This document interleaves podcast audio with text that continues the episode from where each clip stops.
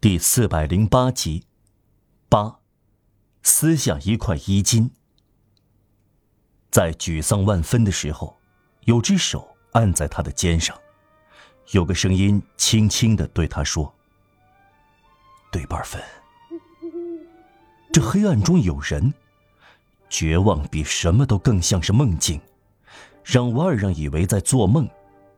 他根本没有听到脚步声。可能吗？他抬起眼睛，一个人站在他的面前。这个人身穿一件罩衣，他赤着脚，他的左手拿着鞋子。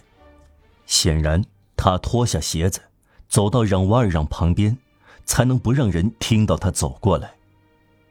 让瓦尔让没有犹豫，尽管相遇出乎意料，他还是认识这个人。这个人是泰纳迪埃。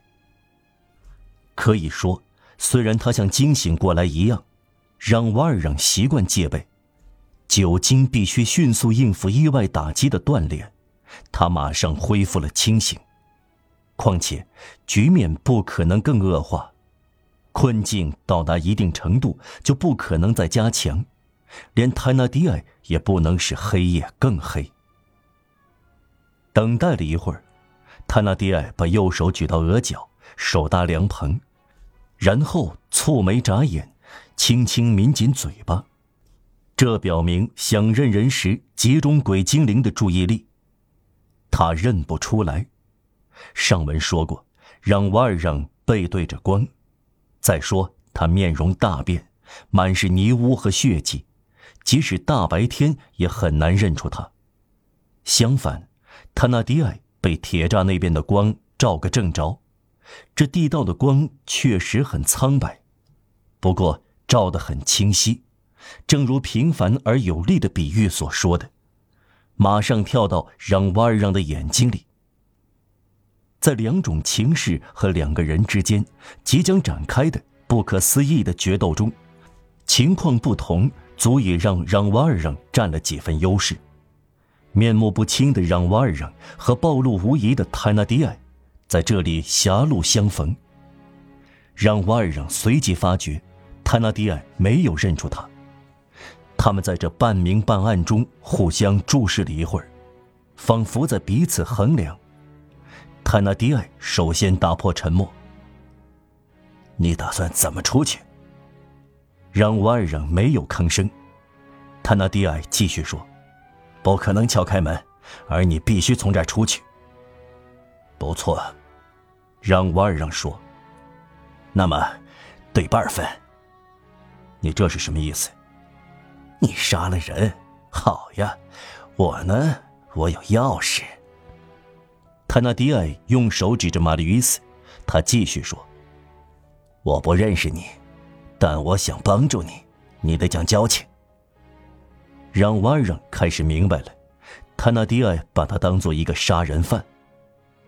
他那迪尔又说：“听着，伙计，你杀死这个人，不会不看他口袋里有什么，分一半给我，我给你打开门。”于是他从满是窟窿的罩衣下面，半掏出一大把钥匙，加上说：“你想看看田野的钥匙是什么样子吗？在这儿。”法语成语里掌握田野的钥匙，以及逃走。让瓦尔让傻眼了，这个词是老高乃伊的，他甚至怀疑眼前的事是不是真的。这是老天爷在泰纳迪埃身上化为可恶的形象，又是从地底下钻出来的天使。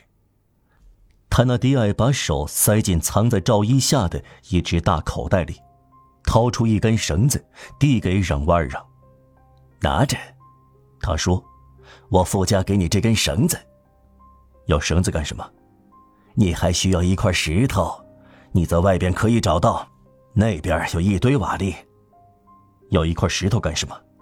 傻瓜，既然你要把这短命鬼扔到河里，你就需要一块石头和一根绳子，要不然会漂在河上。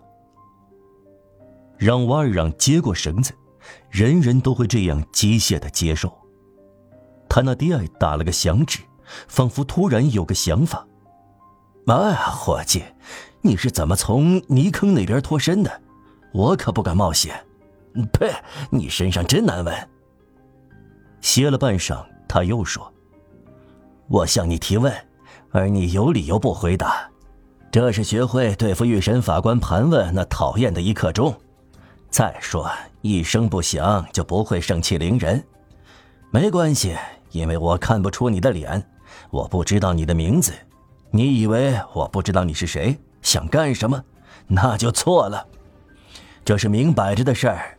你摆平了这位先生，眼下你想把他藏到一个地方。你要找到河流，这是掩盖蠢事的好地方。我让你摆脱困境，帮助一个有难处的好伙计，正合我的意。他一面赞成让瓦尔让沉默，一面显然竭力让他说话。他推让瓦尔让的肩膀，想看看侧面，提高了声音，但不超出他保持的中等音量。至于尼康，你这家伙真了不起，干嘛你不把人扔在那里？